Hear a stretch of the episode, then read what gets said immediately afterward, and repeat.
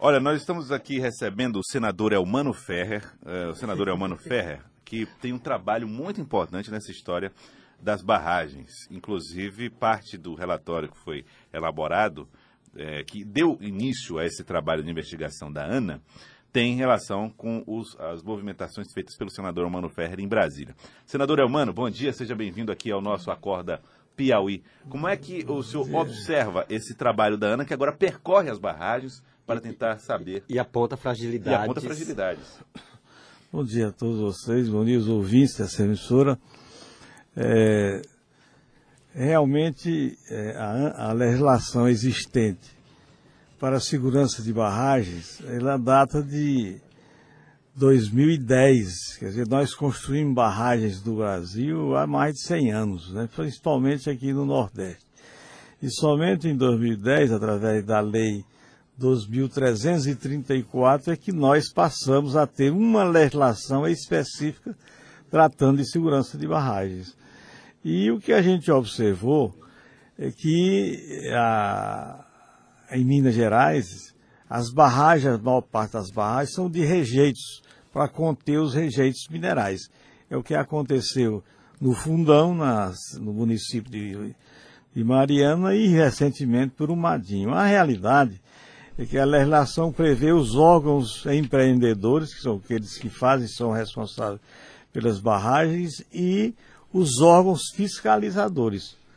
Quer dizer, a ANA é uma agência recente também, é, mas quem fiscaliza essas barragens para rejeitos, é, rejeitos minerais é a recém-criada Agência Nacional de Mineração.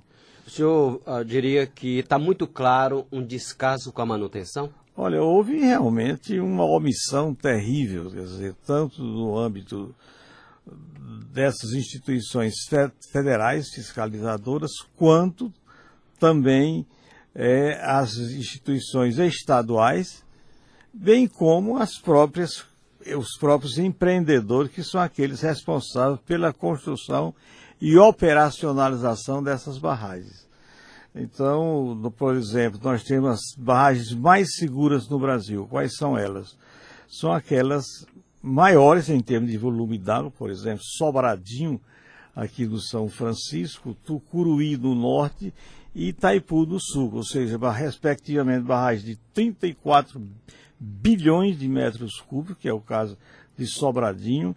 Nós temos é, Itaipu Itaipu com 29 bilhões e, Tucuruí, eu estou citando Norte, Nordeste e Sul.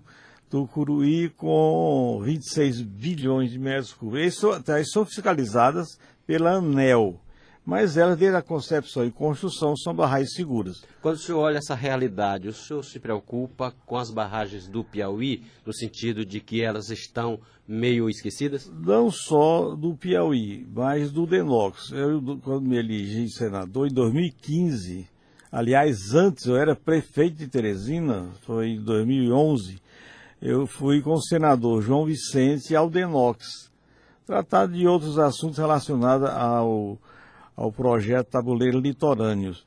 E naquela oportunidade eu tive a curiosidade de conversar com o diretor-geral sobre as barragens do Nordeste. Ele dizia que, uma, ele não quantificou, mas uma, uma, um percentual significativo de barragens do próprio Denox não tinha, embora eles conhecessem a existência do projeto, mas não tinha os recursos necessários para enfrentá-los, fazer recuperação e manutenção dessas barragens.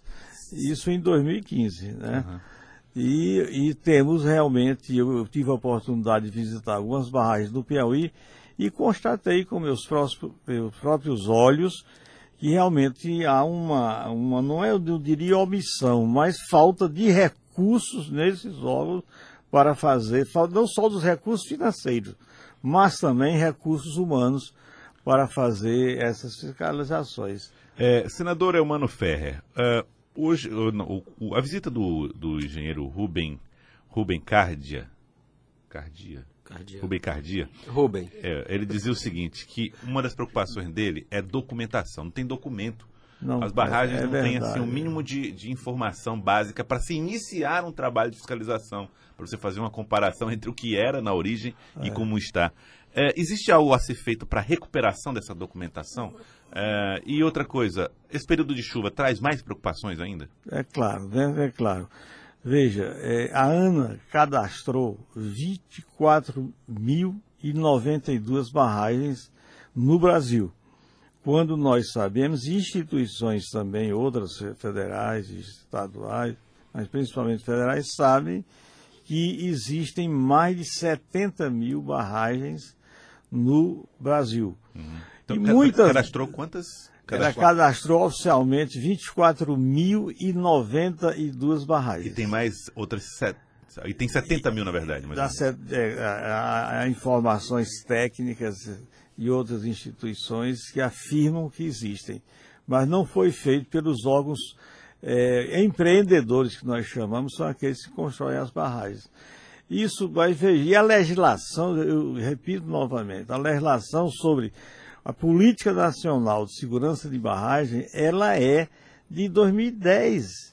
Quando nós sabemos, por exemplo, a primeira barragem construída pelo IOCS, que era a Inspetoria de Obras contra as Secas, no Piauí, foi em 2011. Aliás, em 1911, ou seja, há mais de um século, que foi a barragem Aldeias, lá no município de São Raimundo Donato, com 3 milhões e 500 mil, 500 mil metros cúbicos de água, volume máximo. Isso em 1911, há mais de um século. A legislação é recente, que trata de uma política nacional de segurança de barragem, que atribui a, a ANA, que também tem uns 20 anos, 20 e poucos anos de, de, de existência, de instalada, é recente também. Quer dizer, então, há, há uma, eu diria, eu diria, não diria descaso, mas uma opção para a importância disso. Muitas barragens construídas no Piauí, construídas com recursos federais, mas não foram entregues, quer dizer, sobre a responsabilidade a nenhuma instituição. Você não sabe se é está sob a responsabilidade do Estado, se é do governo federal, do governo federal se é o DENOX, se é a Codevas. Enfim, agora foi preciso haver essa, essa, essa, essa grande comoção nacional em da ocorrência do, da, do, do, rompimento da barragem de Fundão, em Mariana, e agora, triste, foi maior, com consequências de mortes de pessoas, de mais de 300 pessoas desaparecidas, e, e aliás, falo em 400 pessoas desaparecidas, mortas e resgatadas. Quer dizer, então isso é muito preocupante. Senador, o senhor falou do Denox e disse que o Denox aponta para a problemas sérios nas barragens. Mas a gente tem um DENOX, que é considerado um órgão central no que se diz respeito às barragens, absolutamente esvaziado. É. Essa, esse esvaziamento do DENOX mostra o pouco caso do governo, do próprio governo federal, com o, o, esse, essa situação das barragens? O DENOX foi uma grande instituição né, ao longo desses 108 anos de existência. Construiu muitas barragens. Quem tem mais hoje know-how em barragens no Brasil, barragens para múltiplo uso, que nós temos três tipos de barragens. Barragens de múltiplo uso, que é para irrigação, consumo humano, pesca, lazer, etc. Temos as barragens de que quem trata dessas de múltiplo uso é a ANA. As barragens de rejeitos, rejeitos minerais, são em torno de 790, 790 barragens, são tratadas é, é, é, pela recém-criada Agência Nacional de Mineração, que era o antigo Departamento Nacional de Produção Mineral, que tem mais de 70 anos. E foi ela, essa, essa, esse Departamento de Produção Nacional de Mineral, Produção Mineral, é de, é de 1934, quer dizer, tem muitos anos. Não tem técnicos, padece muito técnico. Hoje a ANA, a ANA não, essa, essa Agência Nacional de Mineração tem 34 técnicos em todo o Brasil para fazer a fiscalização de, 900, de, de, de 790, 790 barragens. De outra parte, nós temos, por exemplo, a, a, a ANEL, que fiscaliza as barragens, que são em torno de 650, que, que geram energia. energia. Uhum. Essas são as mais seguras. Não temos informação de nenhuma barragem geradora de energia, é, que são essas maiores que eu me referi anteriormente, as, as três grandes barragens, quer dizer, que tem, elas são logo o empreendedor, o construtor dela, a maior parte são empresas estatais, elas são muito seguras. Não temos casos, quer dizer, registro de nenhum desastre, arrombamento, rompimento de barragens geradoras de energia. Agora, com a realidade que o Denox, apesar de ter uma grande experiência na, na construção de barragens, grandes projetos que ainda não foram executados no Nordeste, realmente chegou a ter mais de 10 mil servidores, hoje tem 1.300, devendo ficar com 700 logo mais dentro de um ano e meio em decorrência de aposentadoria e não repulsão dos técnicos e pessoal de apoio administrativo. Então falta servidor no Denox. Falta é... servidor e recursos, sobretudo. Para a segurança de barragem não temos, os recursos são insignificantes. Uhum. Senador é, Eumano, nós temos também uh, um problema que é a Chesf. Né? A Chesf, por pouco, ou está, estava decidido pelo governo federal que a Chesf deixaria de operar, deixaria de ter um centro aqui de administração em Teresina e passaria a ter, é, responder à Fortaleza, né? seria o local da nova sede. Mas o governo federal fez um aceno essa semana, inclusive é na presença do senhor, é de que poderia rever Provocado essa estratégia. Pelo, provocado pelo senhor, inclusive, é, é. a audiência lá com o ministro. É, como é que está essa situação? Como é que foi aquele encontro com o ministro? E qual é a possibilidade deles revisarem essa decisão? Fizemos dois encontros com o ministro. O mais recente, esse que eu fiz um apelo público uhum. para que não transferisse as atribuições e, e, e extinguisse o centro operacional da Chess no Piauí, isso foi então, durante uma audiência essa semana, terça-feira passada, terça-feira passada. Agora, é, já havia a decisão do, da administração superior da Chess, que a sede é em Recife, já decidido realmente é, extinguir e levar as atribuições do, do, do, Centro Regional Operacional do Estado do Piauí, fica aqui em Teresina. Nós temos cinco centros da acesso, um em Salvador, Recife, Fortaleza, e dois do interior, bem localizados, estratégicos, que é o de Paulo Afonso e de Teresina. Veja, a argumentação é forte, nós estamos crescendo muito em termos de, de, de, de energia energia eólica, energia fotovoltaica e também a, a, o que representa esse centro, essa estação abaixadora que funciona em São João do Piauí. Todas a, toda a energia gerada em Tucuruí, por exemplo, no norte, que tem uma capacidade de quase 9 mil megawatts, ela vem para Teresina. A outra, Serra da Mesa, que é em Goiás também, vem para Teresina, Teresina, não, digo melhor, para, para a Estação Abaixador de São João do Piauí. Desculpa, que está carecendo mais investimentos para ampliar aquilo ali. Então, existe uma série de razões. Temos uma hidrelétrica aqui, que tem seus 50 anos, né, que é de, de, de, de boa esperança, e temos todo esse potencial de energia, inclusive já sendo gerada de 1.700 megawatts de energia, energia é, eólica e a outra de só, só uma, um parque de energia fotovoltaica, é a maior da América do Sul, América do Sul, que é essa de Nova Olinda, do município de Ribeira.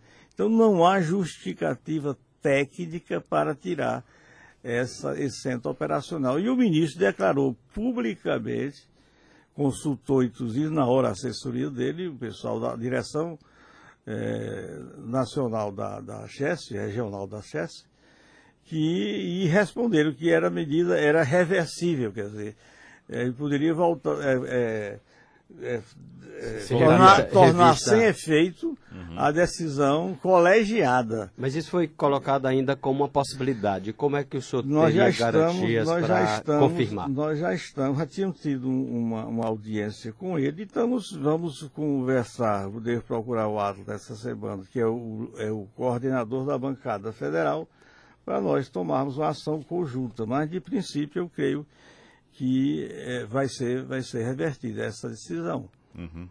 Como, é, senador... Porque eu acho que foi precipitado, por exemplo. Eu não sei se conversaram com o governador antes da decisão. Uhum. Nem com a, não, com a bancada, eu sei que não houve conversa com a bancada federal. Uhum. O senhor, acredita, o senhor acredita que esse tipo de postura, senador Elmano Ferrer, é, é tem sido ruim? O, o, o, senhor é uma pessoa que tem uma ligação, assim, com, do, do, acho que dos parlamentares piauienses, foi um dos primeiros é, se aproximou do, do presidente Jair Bolsonaro e do governo. É, o senhor acredita que o governo tem feito bom, escolhido bons caminhos no diálogo com a sociedade, com o Congresso e com os estados? Veja, primeiro, o, ele formou, de certa forma, uma boa equipe.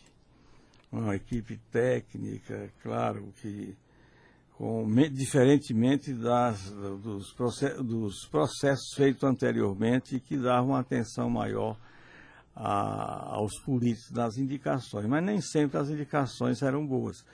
O governo, nós ontem tivemos uma reunião no Palácio e da liderança do governo no Senado, é, liderada pelo Fernando Bezerra, que é um senador pernambucano do MDB, que lidera a bancada do governo no Senado, conversando sobre isso. Inclusive, nós fizemos sérias restrições, é bom que se diga, é, a, ao ministro da Educação a ministra da Educação, por uma série de fatores, né, tá, há uma desarticulação total. Quer dizer, isso no governo é uma coisa que eu quero deixar bem claro aqui. Mas a equipe é boa. Segundo, relacionamento com o segmento político, com os partidos. Há um fosso. Uhum. Isso ficou bem claro na reunião que fizemos ontem. Um e é um fosso, problema. Há um fosso, claro, que está trazendo um problema, inclusive no encaminhamento das propostas de reformas, grandes reformas, que a nação e o Estado brasileiro está a exigir. Né? Principalmente essas duas grandes reformas, que foi inclusive discurso do próprio presidente durante a campanha, que essa questão de segurança, de segurança, as medidas encaminhadas pelo ministro da Justiça, o ministro Moro, com relação às medidas anticrime, antiviolência, e anticorrupção, que é, um, que é um problema que a sociedade está reclamando todo dia. Há uma insegurança violenta no Brasil. Eu tive acesso a um dado antes de ontem em que diz o seguinte, que os estados, os, os países do mundo que têm resolução dos homicídios, o maior está na Grã-Bretanha, é, que é o Reino Unido, depois a França, Estados Unidos. Então, Estados Unidos, com, achei até baixo, quer dizer, de resolução dos crimes, 65% chega ao final do, do, do, processo. Já a França, a, a França e, e a Grã-Bretanha, quer dizer, o Reino Unido, chega a 90%. E o Brasil, de cada 100 crimes no Brasil, somente 5, veja bem, só, de cada 100 homicídios neste país, no Brasil, somente 5 chega a a uma, a uma solução, chega ao, ao final do processo. Então isso não pode continuar.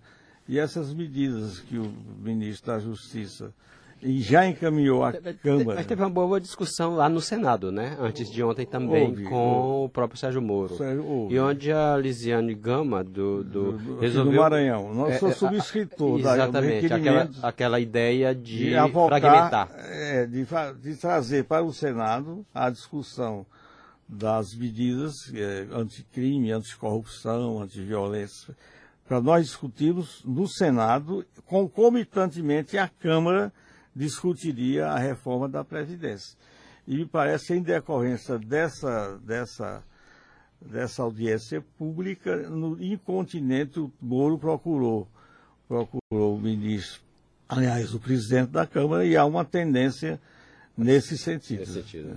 Eu queria agradecê-lo, senador Elmano Ferrer. Muito obrigado pela presença aqui conosco no Acorda Piauí, aqui na Rádio Cidade Verde. Obrigado por atender aqui ao nosso convite. Eu agradeço a você, Joelson, e também o nosso estimado Fenelon e aos demais que colaboram com vocês. A Glenda também. A Glenda, a Glenda principalmente a ela, né? Que é, ela recebe atividade. na gente aqui. É, que as mulheres sempre mandam nos homens. É verdade. Né? E aqui, a minha manda em mim. É. A, gente assina, a gente assina o ponto aqui assina de presença na mesa dela. Na né? mesa dela. a gente é. conferindo. E é muito, é muito simpático permita-me, né? Muito bonita. Aí, Glenda Uchoa. então, eu, O Valdemir Júnior. Valdemir Júnior, o nosso grande operador. É, operador. Ele é o, faz a nossa Pois voz foi, sair limpa. Um assim. abraço a todos os nossos teresinenses que nos ouvem, aliás, piauienses, né, da, da, da grande audiência dessa emissora. Um É, prazer estar aqui. Cheguei à noite, tive que acordar cedo. É, tá certo, senador. Senador Mano Por conta da Glenda. A Glenda. É, pra Glenda. Glenda. Um abraço, senador Mano Ferro. Obrigado pela Um presença. abraço a todos vocês. Agora são 7 horas e 27 minutos. Você está ouvindo o Acorda Piauí pela Rádio Cidade Verde, o Piauí em alto e bom som. Acorda Piauí.